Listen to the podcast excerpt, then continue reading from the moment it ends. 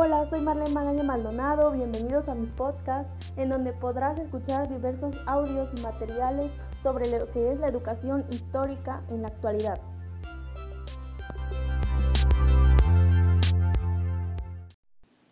Buenos días, mi nombre es Marlene Magaña Maldonado, soy docente de formación del Centro Regional de Educación Normal de Oaxaca,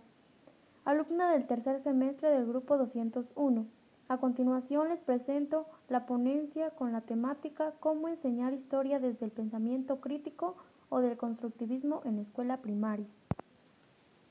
La historia es la narración de los sucesos más importantes que acontecieron y que nos permiten explicar el presente. Si observamos a nuestro alrededor, nos daremos cuenta que todo lo que existe tiene una historia, desde los diversos objetos hasta nosotros mismos. Esta nos permite aprender a través de diversas experiencias de nuestros ancestros para enfrentar diversos retos de la vida actual. Según Sabino, la historia es un arma que presenta la realidad actual a la luz del pasado. Es decir, que al comprender la historia podemos ver a la vida actual desde otra perspectiva. A lo largo de la vida académica, llevamos historia como una asignatura. Sin embargo, pocas veces nos interesa abordar esta materia porque pensamos que la historia no es necesaria para el desarrollo de la vida cotidiana,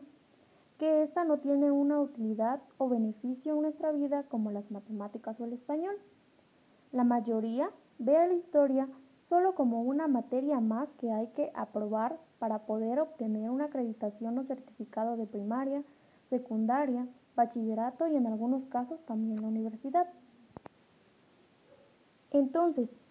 ¿será cierto que la historia solo es una asignatura que debemos cursar para acreditar nuestros estudios de manera satisfactoria y que no la necesitamos en ningún aspecto de nuestra vida cotidiana? Si esto es cierto, ¿por qué forma parte del perfil académico? ¿Cuál será la importancia de enseñar historia en la educación primaria? ¿Será importante enseñarla? ¿Con qué fines? A partir de estos cuestionamientos, a continuación, presento la ponencia con el título de ¿Será posible enseñar historia desde un pensamiento crítico o del constructivismo en la escuela primaria? A partir de la cual desarrollo preguntas como ¿qué historia enseñar? ¿Cuáles son los métodos teóricos de la actual propuesta de enseñanza de la historia en la educación básica? ¿Qué escuela o escuelas historiográficas y qué avances en la investigación sobre el aprendizaje de la historia le dan sustento a esta? La historia nos permite comprender el mundo actual a través de relatos que construyen los historiadores mediante diversos documentos, testimonios u objetos que nos transmiten una información significativa referente a los hechos que han tenido lugar, especialmente en el pasado. Esto permite darle sentido a la vida y comprender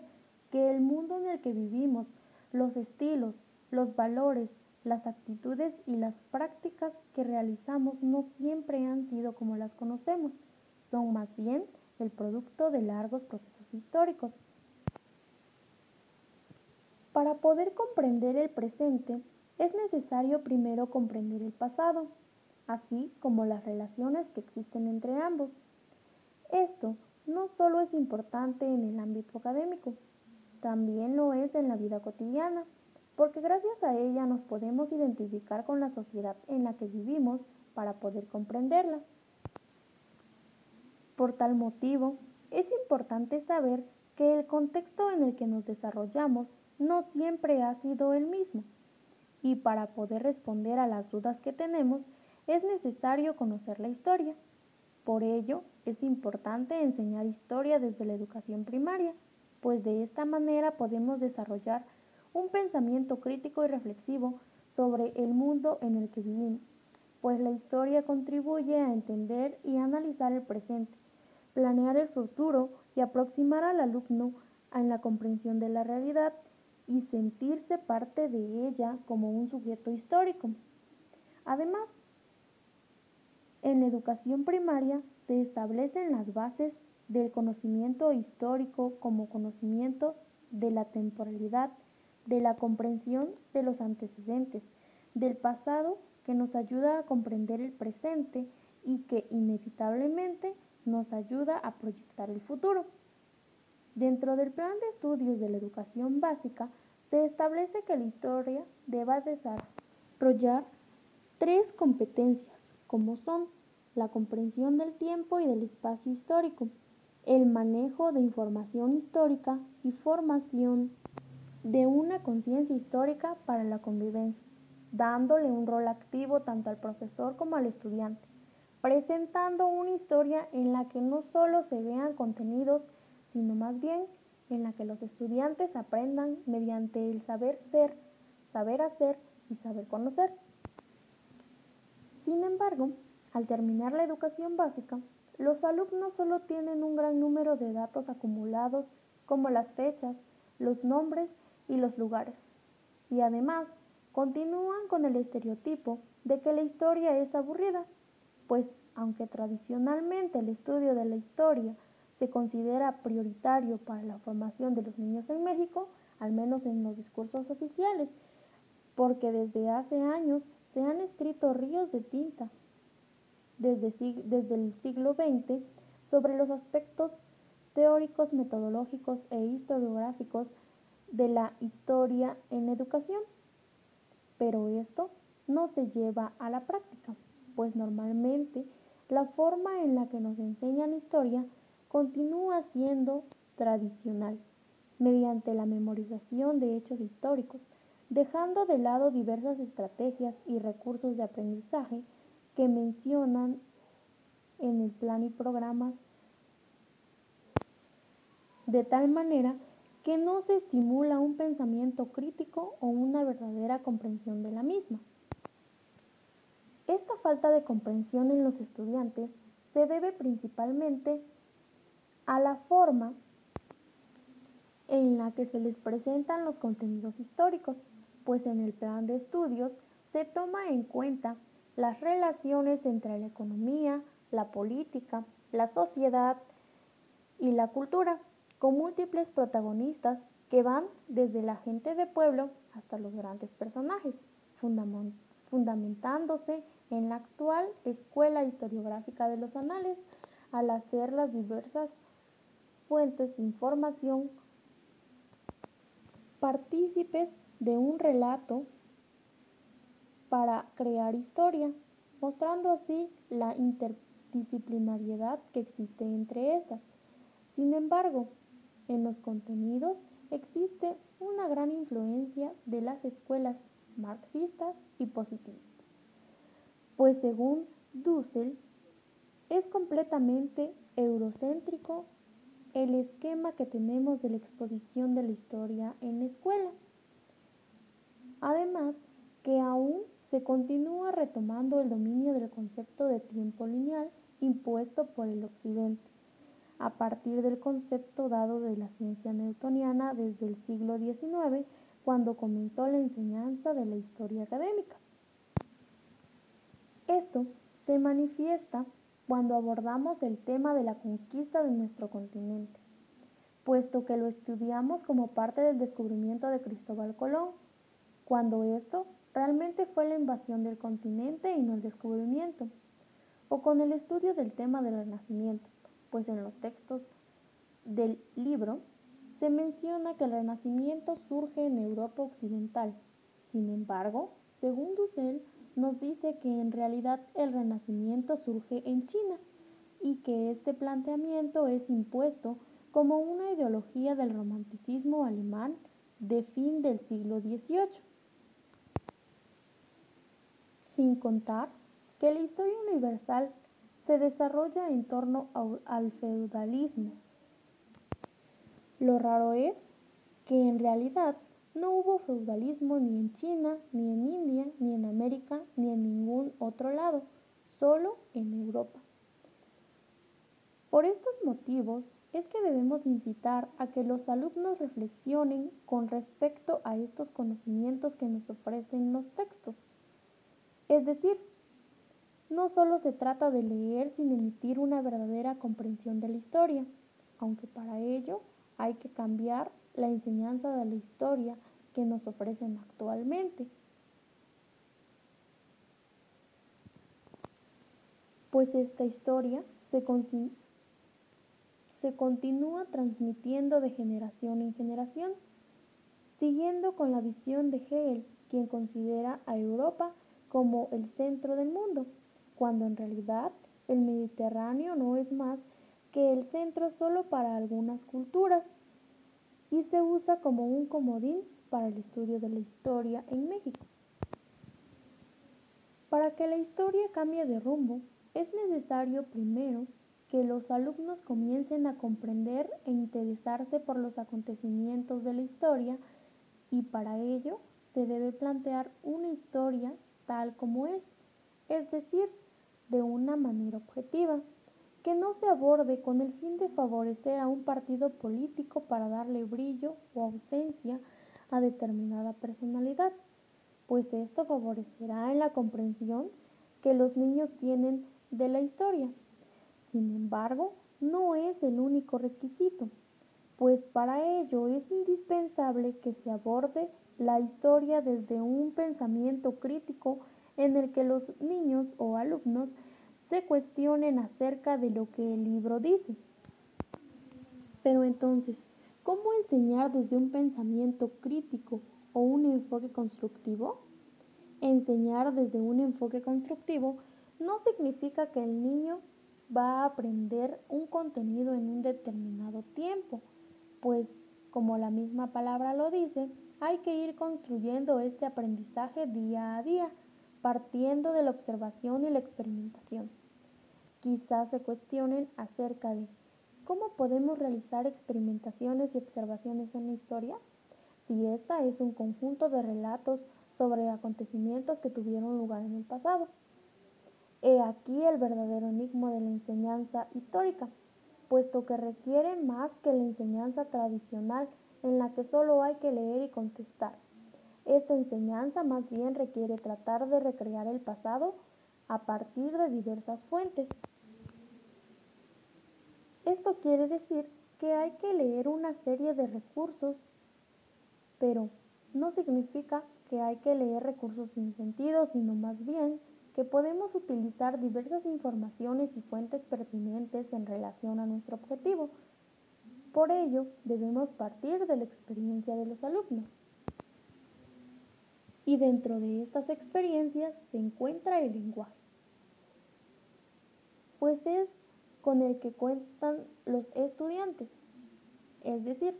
que si vamos a abordar cierto acontecimiento como la revolución, es fundamental que los alumnos cuenten con una idea clara de lo que significa revolución